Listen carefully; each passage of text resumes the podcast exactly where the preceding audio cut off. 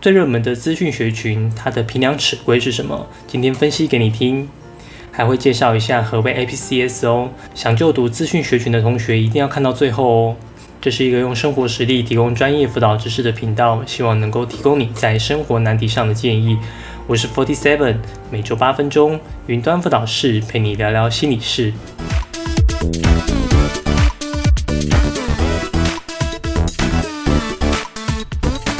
甄选委员会的网站查询，台湾属于资讯学群的共有两百三十六种类型。除了最常见的资工系、资管系、电机、光电、资讯、数据统计等，都属于资讯学群。根据 CaliGo 网站，资讯学群是指以资讯处理各层次的理论与实务技术，包括电脑程式设计与系统、电脑软硬体结构、网络架设、资讯安全保密、资讯系统的统整、规划与管理。我太难了。简单说，就是跟资讯有关的都属于资讯学群。现在电脑资讯已经成为人类生活的一部分，找评价好的餐厅、外送平台、网购衣服、追随最新流行时尚、五九一租屋网、Google Map。食衣住行都需要靠网络资讯才能运作，甚至未来可能要发展元宇宙，人类可能都会进入到一个全数位化的环境生活。当环境需求越大，市场就越大，那就会成为热门的科系。因此说，资讯是现在的显学，一点也不为过。既然是热门，那竞争就会比较激烈，大学录取分数也会比较高。那资讯学群的学习历程档案要怎么建构，才会比较符合大学校系的期待呢？这次我们一共找了中央、中山、逢甲、中正、中心、中原、成大、宜兰、台北、加大、暨南等十一所资讯相关的科系，分析他们的学习历程评分指引，也归纳了一些共通性的评分指标，在这边分享给想就读资讯学群的朋友们。修课记录上依然可以看到总成绩的参考比例最高，接着依序是数学、英文、物理。采集属性上相当明确，因为资讯学群需要学习电脑的软硬体设备、作业系统的原理与程式设计的方法，这些都非常吃重数学与物理，而城市语言也都是英文，所以英文对于资讯学群来说非常的重要，甚至可以说是一个决胜的关键。我有一个学生在申请资讯相关科系时，他就是靠多益的金色证书打败群雄。因为要去申请资讯科系的同学，数学、物理都一样厉害，只有英文具有鉴别度。课程学习成果上非常看重城市与科技相关的作品呈现，因为资讯科系的学生很需要实作能力。高中期间，学生如果能够展现实作能力，是非常容易被教授看到亮点。除了实作作品，反思也是一个容易忽略的重点项目。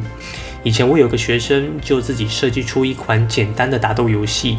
这不是完成度很高的游戏软体，但在他的学习档案中，他就有说明当时为了要让游戏中的人物进行砍杀的游戏动作，他运用了哪些方式，花了多少时间，都有详细的说明与记录。因此，想就读资讯的同学，你不一定要完成多厉害的作品，但你一定要详细的在档案中说明你是怎么完成这个作品的。多元表现我分成竞赛检定、学生参与、学生能力三部分做解说。竞赛检定就围绕在资讯与英文两大区块，而英文的看重似乎又略高于资讯检定。同学不仅英文能力要好，还记得要去考英文检定哦。而资讯相关的检定，除了常见的 APCS，其他跟城市有关的检定也是可以。不过目前还是以 APCS 检定最具代表性，甚至有科系分出所谓的 APCS 组。既然讲到了 APCS，我就来简单介绍一下吧。APCS 是大学城市设计先修检测的缩写，由教育部主办。一百一十一年度共有四十七校系采集，共一百一十八个名额。考试分为观念题跟实作题，观念题共有四十题，实作题有四道题组。考试方式就是直接上机考，详细的内容可以去他们的官方网站查询。这两类题目各有五个级别的认定，分数越高，等级就越高。评分的指标在这。同学可以截图保存下来。各校系要通过的门槛在这，网址我会放在下方的描述栏。那 APCS 在个人申请要怎么应用呢？一般组就是放在第二阶段加分使用。比较特别的是所谓的 APCS 组，这样的系组就会把 APCS 的成绩纳入到第一阶段筛选之中。例如淡江资工的 APCS 门槛，观念题与实作题都至少要达到第二级。但是在一百一十年第一阶段筛选上，两者加起来就要五级才能通过筛选。比较有趣的是，淡江资工一般组数学需要十积分，但是 APCS 组的数学只要六级分就可以通过。有 APCS 检定的同学在志愿选填上就可以有策略的来运用，但要注意，同一科系的一般组与 APCS 组是两个不同的志愿，而个人申请你有六个志愿名额，选填上就需要审慎评估喽。当然，如果有其他数理相关的检定，第二阶段也是非常加分的项目哦。学生参与上蛮令人意外的是，活动参与的面积最大，看起来是社团经验、服务学习、干部经验也是会被评估的项目。我的解读是因为其他的学习历程已经大幅检视资讯相关的能力。这里便是评估与人互动的区块，因为资讯产业也是需要高度与人合作的产业，并且都是为普通人来设计产品，人性化也是资讯人要有的重要能力。作品呈现上与专题科展当然也是评估学生资讯能力的工具之一。在学生能力上，虽然种类众多，但面积最大的依然是反思能力，也就是同学参与的每个活动，大学端都希望可以看到同学的收获。多元活动的心得撰写就需要下点功夫了。想知道怎么写反思的，可以去看看这支影片。学习历程字数上就非常希望同学要呈现个人特质与问题解决的能力。个人特质就是要说明自己具有哪些适合就读资讯学群的特质。书写的过程中，具体说明是很重要的关键，因为同学常常在档案中写的不清不楚，令人无法理解你想表达的内容。例如，你想呈现你具有逻辑与空间能力，你就写你很会玩魔术方块。魔术方块与逻辑空间画上等号吗？逻辑空间的能力是资讯学群很重要的能力，但是会玩魔术方块不是资讯能力。重点是你要呈现你如何理解魔术方块，是背公式，是熟练，还是你有去解析这些原理原则？最后是校系理解与资源运用，你这个人与资讯有什么样的连结？我建议不要再用小时候就喜欢玩电脑电玩那种陈腔滥调，小时候已经太远不可靠，那些不容易证明你的动机。但是后来持续参加的活动项目看起来就非常有动机，因为喜欢所以持续参加。而过去参与的课程、活动、竞赛、检定等，也都是很好拿来呈现与科系的连接点。也就是说明，为了就读资讯学群，高中时做的预先准备成果。我有一个学生喜欢做机器人，我看他大概高中生涯都在做机器人吧。每次提到机器人，他眼睛都会发光。